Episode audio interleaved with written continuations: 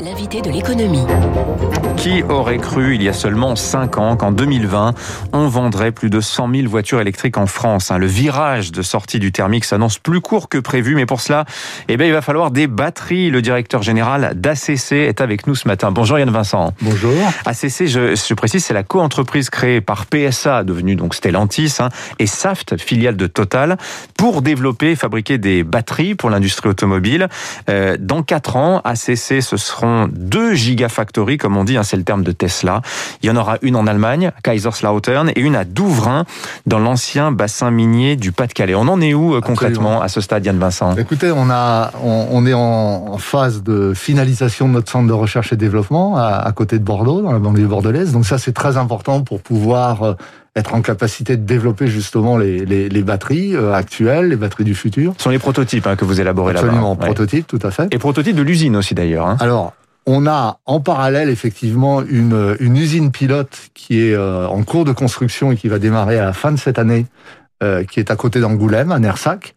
Euh, et puis, tout début de l'année prochaine, on engage la construction de la première Gigafactory, celle de Douvrin, pour pouvoir produire à partir de fin 2023. Ouais, c'est pas tout à fait d'ailleurs bouclé sur le plan administratif en ce qui concerne Douvrin. Hein. Oh, les, les, opérations suivent leur cours. On est, euh, ouais. on a terminé ou quasiment terminé la, la concertation publique et, et c'est une opération qui euh, de mon point de vue, c'est plutôt très bien passé, avec une, une appropriation du projet par le territoire. Oui, c'est ce que j'allais vous demander. Est-ce qu'il y a une envie locale? Parce que je vous pose cette question ouais. évidemment parce que du côté de Berlin, euh, Tesla rencontre des soucis avec des associations qui disent regardez, il y a un petit lézard, ouais. euh, il y a un petit serpent là, on ne pouvait pas construire à cet endroit-là. Écoutez, grâce à cette concertation publique euh, ou dans le cadre de cette concertation publique, on a rencontré beaucoup d'acteurs locaux et euh, l'enthousiasme est réel. C'est-à-dire qu'il y a, il y a vraiment la compréhension que notre projet contribue à cette transition énergétique. Mmh. Euh, et donc, euh, introduit l'industrie du futur dans cette dans cette région. Oui, alors en plus c'est vrai que on est dans un territoire, euh, je le précise, il y a Bridgestone, Béthune qui n'est pas très loin, 863 emplois qui disparaissent ouais. comme ça du jour au lendemain. Euh, il y a eu les inquiétudes autour de ce site euh, ce site PSA, l'ex-française de mécanique, qui a vu partir son moteur thermique en Hongrie. Alors il récupère un moteur électrique. Euh, voilà, on a quand même aujourd'hui, vous avez un écosystème autour de mmh. vous. Vous aurez un écosystème à Douvrin. Hein. Ah, je, je, pense d'abord, enfin, il est important de souligner que euh, Stellantis a eu, me semble-t-il, une attitude extrêmement responsable dans cette affaire. C'est-à-dire que le moteur thermique étant effectivement appelé à mourir et, mmh. tôt ou tard, et, et, probablement plus tôt que, que, que, que tard, euh, le fait d'amener une, une unité de fabrication de batterie est une solution à un problème qui de toute façon se serait posé. Quoi. Donc, ouais. Euh, je dirais que Stellantis, ce faisant, permet cette transition industrielle oui. euh, d'une manière qui soit la plus harmonieuse possible. Alors justement, on va parler hein, de cette transition, mais avant cela, j'aimerais bien que vous nous racontiez un peu ce que ce que c'est une gigafactory. C'est un investissement quand même conséquent. On parle de 5 milliards, oui. 1, 1 milliard 3 de fonds publics français et, et, et allemands. Euh, comment, comment ça se passe? À quoi ça ressemble une gigafactory? En fait, une unité de base qui permet de fabriquer des, des batteries pour 75 000 à 150 000 voitures par an. Ça dépend du, ça dépend de la taille de la voiture. Une unité de base, c'est un, bâtiment qui fait 600 mètres de long, qui fait 100 mètres de large, qui peut monter jusqu'à 24 mètres de hauteur, 25 mètres de hauteur, dans lequel vous avez un process extrêmement automatisé euh, pour faire à la fois euh, les électrodes, c'est ce que l'on appelle la l'activité de chimie, et puis ensuite assembler ces électrodes, mettre toutes ces électrodes dans une boîte euh, pour à la fin avoir une cellule de batterie. Euh, avec plusieurs cellules, on fait ce que l'on appelle un module, et le module est livré, euh, est livré aux constructeurs automobiles. Et donc, euh, des, des, des, des, unités de base euh, de cette nature-là, que l'on appelle dans notre langage des blocs, euh, nous allons en construire trois à Douvrin, nous allons en construire trois à, à Kaiserslautern, et donc l'ensemble nous permettra de faire jusqu'à un million de, enfin des batteries pour jusqu'à un million de voitures. Jusqu'à un, jusqu'à un million de voitures. Mais alors, ouais. vous dites c'est très automatisé. Combien de salariés vous projetez d'embaucher sur un site comme Douvrin, équipé donc de trois ouais. blocs, capable de produire quoi? Des batteries pour 500 000 voitures par an. Voilà, c'est ça, c'est ça, pour ouais. des 500 000 petites voitures. À, à, à l'horizon 2030, on prévoit entre 1400 et 2000 personnes.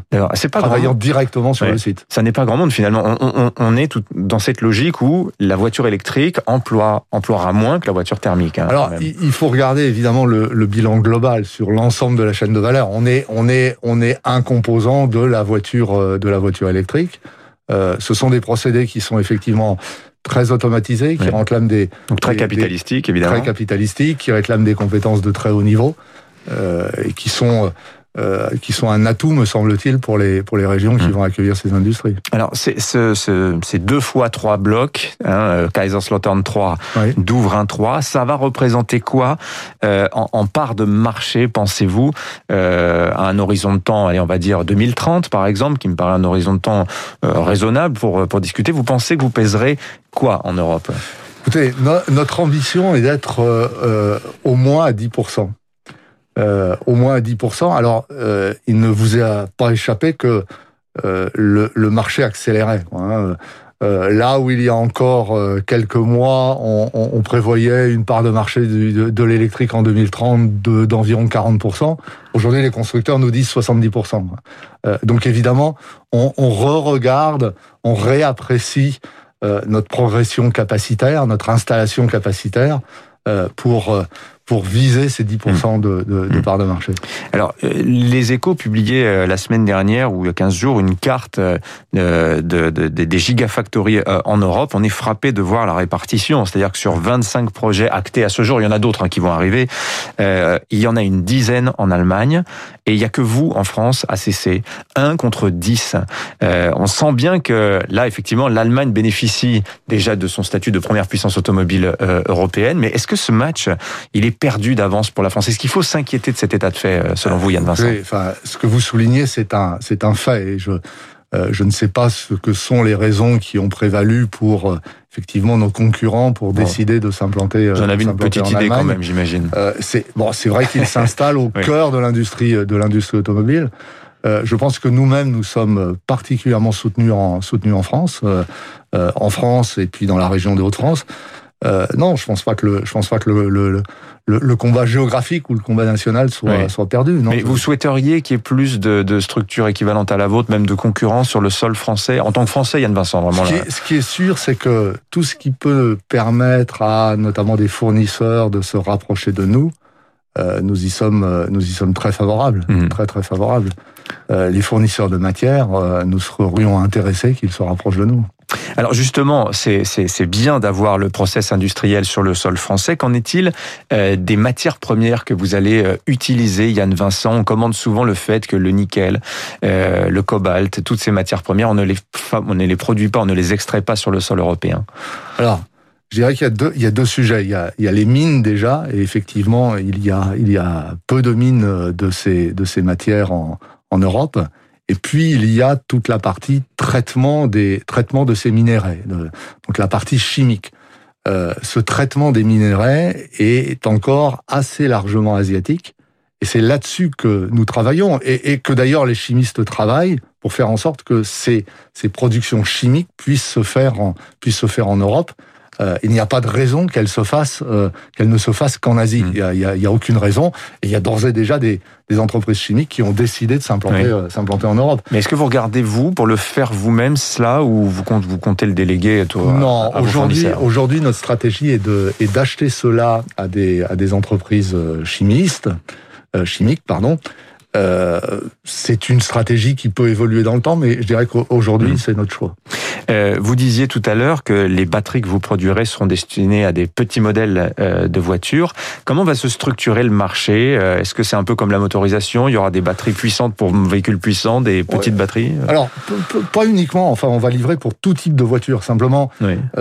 simplement, lorsque la voiture est grosse, elle a besoin de plus de batterie que lorsqu'elle est petite. Quoi. C'est, et c'est pour ça que je disais tout à l'heure qu'un bloc nous permet de faire 75 000 à 150 000 voitures, 150 000 petites, 75 000 grosses, pour faire très simple. Mm-hmm. Euh, oui, il, était, il est évident qu'on on, on voit bien que euh, le marché est en train de se, se segmenter entre, d'une part, euh, des voitures à à forte autonomie ou en tout cas à autonomie qui soit mmh. comparable à celle d'un véhicule d'un oui. véhicule thermique 6 700 km voilà, voilà. 6 700 km et on est en train d'y arriver avec des vitesses de recharge qui soient très rapides et puis des véhicules à plus faible autonomie à, à usage plus euh, urbain euh, qui pourraient être moins chers et qui permettraient finalement un accès euh, mmh. plus important de l'ensemble de, la population mmh. à ce type de voiture.